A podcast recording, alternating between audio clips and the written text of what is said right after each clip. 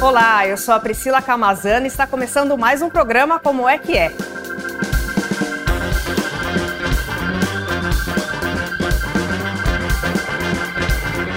Nós vamos falar sobre o jornal Notícias Populares, que circulou em São Paulo durante 38 anos e que teve notícias curiosas, como do bebê diabo ou da gangue do palhaço. O convidado de hoje trabalhou, começou a carreira no Notícias Populares, vai poder contar um pouquinho dos bastidores e como era fazer jornalismo na década de 90. Está aqui comigo hoje, pelo Zoom, o Ivan Finotti, correspondente em Madrid no jornal. Olá, Ivan, seja bem-vindo novamente aqui ao Como é que é. Obrigado, Priscila, obrigado é a terceira vez, acho que em poucas semanas que eu apareço, então fico feliz de vocês estarem me chamando. Vamos lá. Ivan, é, como eu falei, você começou né, a carreira ali no, no Notícias Populares. Daqui a pouco eu vou pedir para você contar para a gente, falar sobre esse bastidor. Mas primeiro, explica para a gente o que, que era o, o, jornal Notícias Populares. Ah, inclusive tem uma coisa interessante que a gente vai falar também nesse programa, que o Notícias Populares virou uma série, né? Que já tem é, disponível aí no streaming para ser assistido. Mas conta um pouquinho para a gente o que, que era o jornal, quando que ele surgiu, explica o que, que como é que funcionava na década de 90. Pois é, o, o na verdade, o Notícias Populares é, era um jornal da Folha de São Paulo da empresa Folha, é, que, que foi criado em 1963, em 63, e durou até 2001. Em São Paulo, é, ele foi um jornal muito conhecido, é, na época da imprensa de bancas de jornal, né? E ele era um jornal cujo subtítulo era Notícias Populares, o Jornal do Trabalhador. Então, uh, daí a gente pode já entender um pouco como é que ele funcionava. Era um jornal muito popular que tinha, é, que ficou famoso em alguns momentos por, é, nos anos 80 principalmente, por é, manchetes policiais, por mostrar fotos de pessoas mortas pela polícia em chacinas. E também era um jornal que publicava na sua contracapa sempre uma mulher pelada uh, e, e, e, que era um jornal também de manchetes sensacionalistas, né? Como a gente é, já sabia e entende hoje, era um, era um jornal que, cujas manchetes exageravam um pouco ou é, mais do que isso, além disso, não é que só exageravam, é, é, ela tinha um pé, um pé muito grande no humor também. Hum. É, em alguns casos, ele utilizava do humor e de sacadas e de jogos de palavras para é, dar uma fazer uma piadinha na manchete ou para as pessoas ficarem nossa olha isso era o jornal que era vendido nas bancas e só sobrevivia pela venda de bancas. Nunca houve assinaturas é, para Notícias Populares. Eu entrei lá em 1990, é, ou 1991, melhor dizendo. Foi exatamente como você citou ali no começo, onde eu comecei minha carreira. Eu estava no meu segundo ano de faculdade e fui chamado Primeiro foi o Marcos Nogueira, que hoje assina na, TV, na Folha aquela coluna ótima de culinária e gastronomia chamada Cozinha Bruta. O Marcos Nogueira foi o primeiro da nossa turma a entrar no NP e logo depois, três meses depois, eu fui para lá, mais ou menos no meio de 91. Certo. E, e, você falou um pouquinho aqui, mas conta um pouquinho o que, que, era, o que, que era a pauta no jornal Notícias Populares, né? O que, que o jornal abordava ali? Você falou que tinham coisas ali, tinha umas sacadas, né, umas brincadeiras, mas o que, que, o que, que significava, que assunto virava pauta para o jornal? Pois é, quando eu cheguei em 91, o que estava acontecendo lá, Priscila, era o seguinte: estava tendo uma super renovação do NP.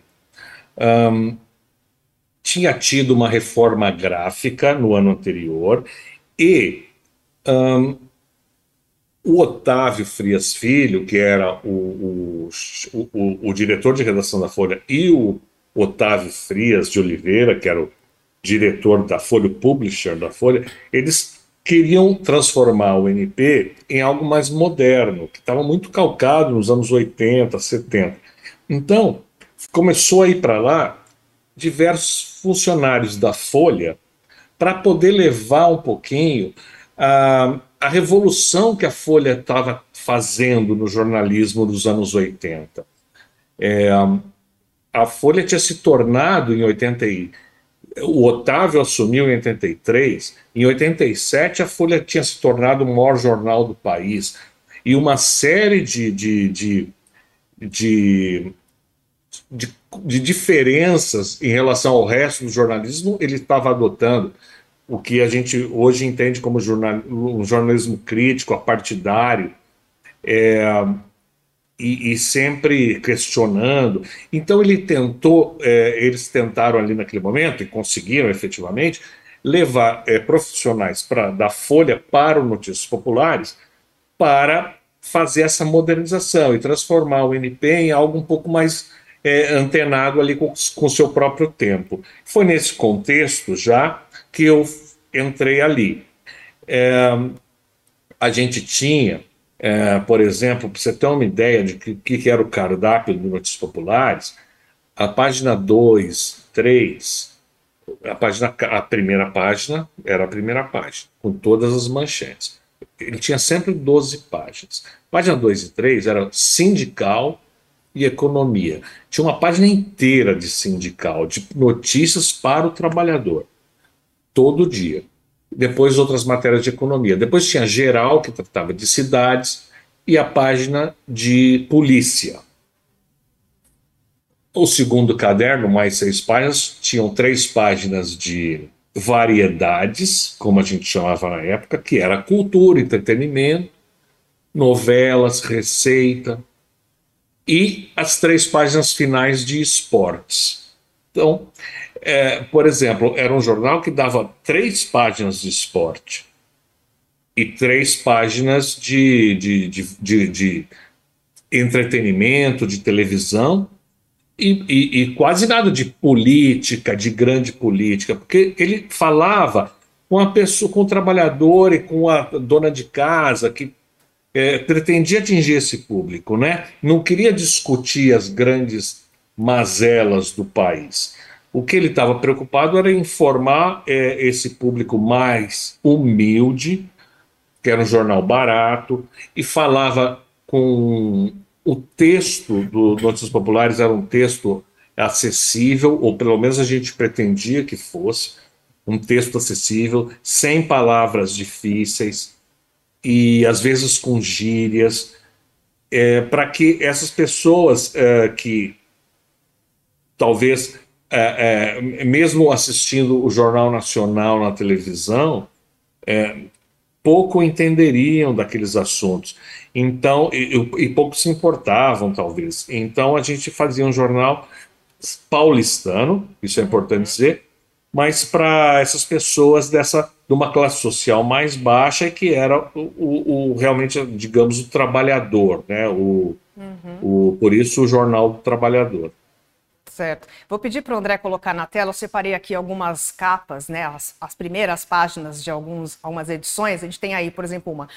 Nasceu o, o é, nasceu o diabo, o bebê diabo em São Paulo. É, tem uma outra, pedi para colocar a segunda, André na tela. Sangue jorra em três fuzilados na padaria. E tem mais uma que eu separei aqui pastel de cachorro. E aí uma submanchete ali, ó, lobisomem deixa a pista, é, cortou um pouquinho, de arrepiar, de arrepiar. Então a gente tinha, tem aí alguns temas curiosos, né? É, Ivan, você escreveu uma, uma coluna, né, um, um, texto de opinião falando ali sobre, sobre o, o o jornal e tem alguns temas aqui que eu queria que você me contasse um pouquinho, algumas pautas ali que surgiram durante esse tempo. Tem o pênis voador, o bebê diabo que a gente viu aqui na manchete e tem a gangue do palhaço. Conta um pouquinho pra gente, que pautas eram essas? É, é, é eu queria começar para a gangue do palhaço porque ela é abordada, é muito legal, nos primeiros capítulos da série que está agora no Canal Brasil, que estreou na sexta-feira é, que quem escreveu, inclusive, foi o André Barcins, que foi o meu chefe, um dos meus chefes no NP. Ou seja, ele, ele estava lá e ele conseguiu traduzir, na minha opinião, é, aquela, aquela, é, aquele caos que era a redação, com que, que, que misturava tudo isso, desde notícias muito sérias para aposentados ou para os sindicalistas, com é, essas loucuras de bebê diabo e e Gangue do Palhaço. Então, é, no, nos primeiros capítulos da série, o André mostra nesse, nessa, é, nessa temporada como o, o, a Gangue do Palhaço foi uma coisa que surgiu, uma conversa, e isso eu estou falando de ter vivido lá também, o André também viveu lá, estava lá. É, foi uma conversa que surgiu na periferia, que a polícia contou para os repórteres do NP e nós publicamos. Existia uma gangue do palhaço que sequestrava crianças para retirar órgãos e vender? Não sabemos, mas era o que a polícia dizia. E, ou pelo menos disse uma vez. E então nós continuamos a, a, a contar essa história e íamos para esse local. É, a gente ia de táxi e com fichas telefônicas para contar para o jornal o que estava acontecendo, não havia internet, e a gente é, ia publicando isso até que um dia o sindicato dos palhaços foi lá no, no, no, na redação do IP xingar a gente, que eles não estavam conseguindo emprego porque o Notícias Populares todo dia estava dando na capa que tinha tal gangue dos palhaços, ou cuidado com a gangue dos palhaços. E, e, e essa, toda essa história tá, é, muito, é, é, é abordada de, de, uma forma muito engraçada na série que a gente que estreou agora. E foi tudo isso era verdade, tudo isso foi verdade. Então essa é uma delas. O Bebê Diabo foi uma coisa que aconteceu antes da, da nossa geração. É, final dos anos 70, início dos anos 80. É a mesma coisa. Diz, às vezes, muita gente que ligava para o MP não era a polícia, às vezes, para contar o que aconteceu. A polícia queria contar para que nós fôssemos para as delegacias deles e citássemos eles nas matérias. Mas os leitores ligavam para Notícias Populares. Os leitores ligavam para Notícias Populares antes de ligarem para a polícia, às vezes. Cara, aconteceu uma chacina aqui no meu bairro. E tô ligando pro IP. Cara, é, é, tem um pênis voador. Tem um pênis. O que parece ser um pênis enrolado num, num, num fio elétrico aqui da rede da Eletropaulo. E uma semana depois que os mamonas assassinas morreram, um cara que morava na região da Cantareira, onde o avião deles explodiu, ele chegou na redação do Notícias Populares com uma coisa enrolada no jornal, ele abriu, era um braço de, muito provavelmente, da mesma, região, de um dos integrantes da banda ou da, da tripulação. Uma semana depois. E, e ele não foi para a polícia ou para o INL ou para um hospital. Ele envolveu aquilo num braço, no, no, num, num, num jornal e num plástico, atravessou a, a, a, São Paulo, da Zona Norte até o centro, de ônibus, para levar o braço na nossa redação. Então, é, por mais que essa história, esse detalhe específico seja muito é, é, bizarro, hum. isso demonstra como a ligação dos Notícias Populares com os leitores era muito forte. É, é, é, de uma força que eu acho que praticamente não existe na imprensa escrita, né? Com a televisão já é diferente, as pessoas têm uma ligação mais forte, mas com o jornal é, é uma, é uma, eu acho que é um exemplo de uma ligação que não existe mais. Certo. Ivan, estou curiosa para saber as suas pautas. Durante ali o período que você, come, no começo da sua carreira, você né, falou que começou ali em Notícias Populares, queria que você me contasse alguma pauta que você cobriu, que você se lembre ali, que teve algum destaque. Conta para gente.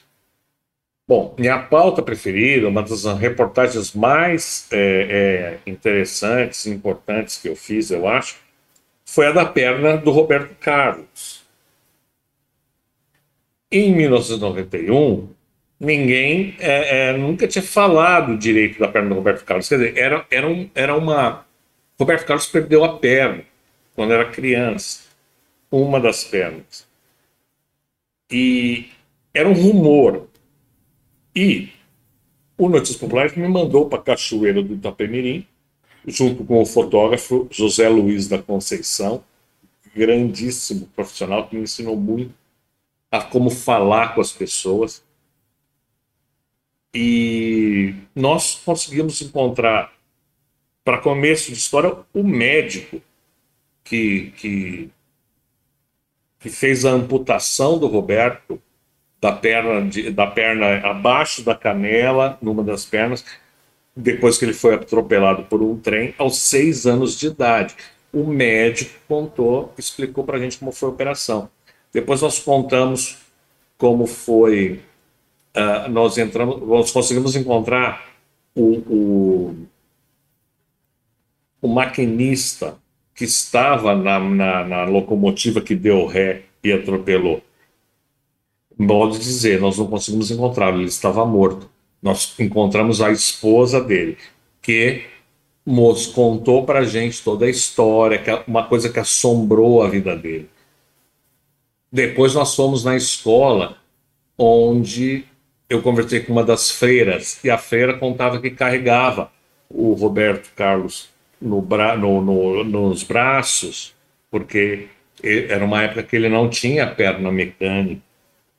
Então, essa é uma reportagem que, inclusive, foi censurada pelos advogados do Roberto. A gente era uma série de oito episódios, oito reportagens seguidas, saíram, saíram quatro e e aí os advogados chegaram lá e cancelaram a série.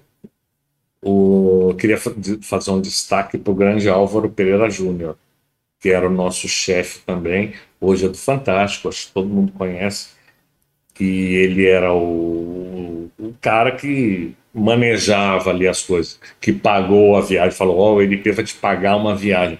Eu não sei se o NP já tinha pago uma viagem para um repórter até então, talvez tenha sido a primeira viagem que um repórter fez. Então, essa, essa é uma, uma reportagem que eu não poderia deixar de lembrar. Certo, é, pelo jeito aí grandes nomes passaram, né, pelo, pelo NP aí durante esses anos que ele circulou aqui em São Paulo. E você escreveu um artigo de opinião é, e no título diz que o, N, o, NP era muito além do que o Bebê Diabo e a Gangue do Palhaço. O que, que você quer dizer com isso? O que, que era além? É, Priscila, obrigado por fazer essa pergunta. Eu acho ela muito importante é o seguinte: eu fui uma geração que chegou lá é, vindo da, da USP, vindo da escola de jornalismo, do, do, da universidade. E o Álvaro e o Barcinski, que eu citei, também eram pessoas é, deste, deste métier, vindo da universidade, vindo da Folha, o Barcinski tinha vindo do Jornal do Brasil. Mas nós encontramos lá uma geração anterior, que de alguma forma nós expulsamos, porque era essa geração é, que, que tinha começado a trabalhar no NP nos anos 70, nos anos 80. Mas essas pessoas, elas levavam muito a sério o jornal que eles faziam. A gente é, também levava a sério, mas de certa forma a gente é, acha, sempre foi muito cool trabalhar no NP. É uma coisa que as pessoas vêm para mim e falam: Nossa, você trabalhou no NP, cara, isso é tão legal. E quando é um jornalista falando isso, às vezes eu vejo até um lampejo de, de inveja. Nossa, queria ter começado no NP. Então, isso, isso foi sim, sempre foi assim, sempre foi muito legal. Mas existe essa geração que a gente aprendeu muito com eles e que levavam a sério a notícia para o aposentado, a notícia para o sindicalista, esse tipo de coisa. Então, é, é um pouco isso que eu quis dizer quando, quando eu falei isso, que é, havia essa essa geração que a gente deve muito e que uhum. sempre é muito esquecida, né? É uma geração que aparece na série do Barcinhos, que é muito legal e que, é, de certa forma, tem um embate com a, com, a, com essa nova geração que entra, a geração que vem da Folha, conforme a série se desenha. E essas pessoas batiam a máquina. E eu cheguei lá, eu tive a oportunidade de usar computador, porque a Folha já tinha usado os computadores e depois de dois anos a Folha tinha, ia receber uma nova leva, segunda leva de computadores. Algo assim. Então, aí a primeira leva de usados veio para o MP. Então a gente começou a usar computadores. Só que essa geração anterior não se adaptou, ou nem quis, ou também não foi obrigatório, de certa forma. Então muitos ainda batiam a lauda na máquina, como tinha sido o jornalismo nos últimos 100 anos.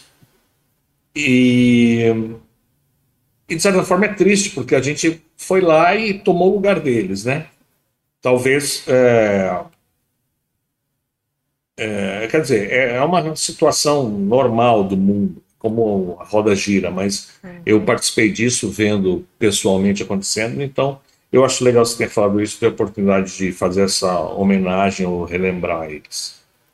Você falou da série, é a minha próxima pergunta, né? É uma série ficcional, mas eu queria e, e trata ali né, dentro dos episódios alguns, algumas matérias, né? Vão falando ali de como que foi construída, né? A apuração das matérias. Apesar de ser ficcional, eu queria entender nessa série esses assuntos, essas matérias que estão descritas ali, elas ah, existiram mesmo e como que você avalia? Você que esteve, né? Participou da história aí nos anos 90, né? Porque a série justamente, o jornal vem de 63, mas a série pega justamente o período ali da década de 90, que é justamente o período que você esteve no, no, no jornal, né? Eu queria que você também avaliasse como que você avalia, como que você vê é, a série é, sendo uma pessoa que participou da história do jornal.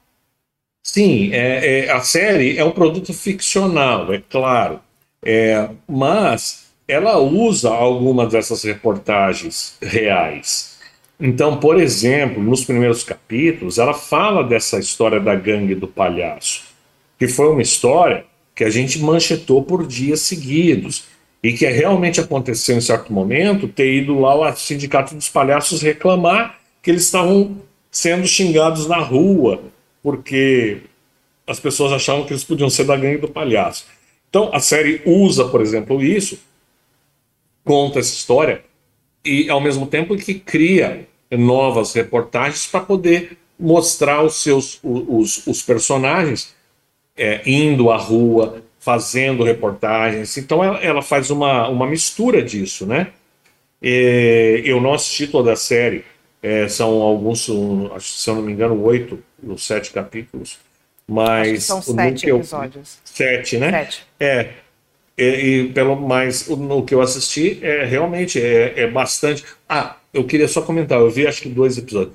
Os atores são sensacionais. Eu fiquei bastante impressionado. Os atores são muito bons. É, todos eles, todos eles. Os que, os que representam esses personagens mais antigos, eu fiquei mais impressionado ainda de como eles estão à vontade nesses papéis. É muito legal, eu gostei. Certo. É, Iva, na série, tem uma, uma, uma, frase curiosa no primeiro episódio, que um personagem afirma que o Hollywood glamorizava é, o jornalismo na época. Eu queria que você me falasse um pouquinho, como que era fazer jornalismo na década de 90? Qual que era a realidade da época? Pois é, né? Vamos dizer uma coisa sobre Hollywood. Hollywood glamoriza, em alguns filmes, você vai ver sempre que o jornalista pode ser um cara chique, em alguns filmes. O cara que pode ser o herói da história, que demonstra lá, vai lá e descobre.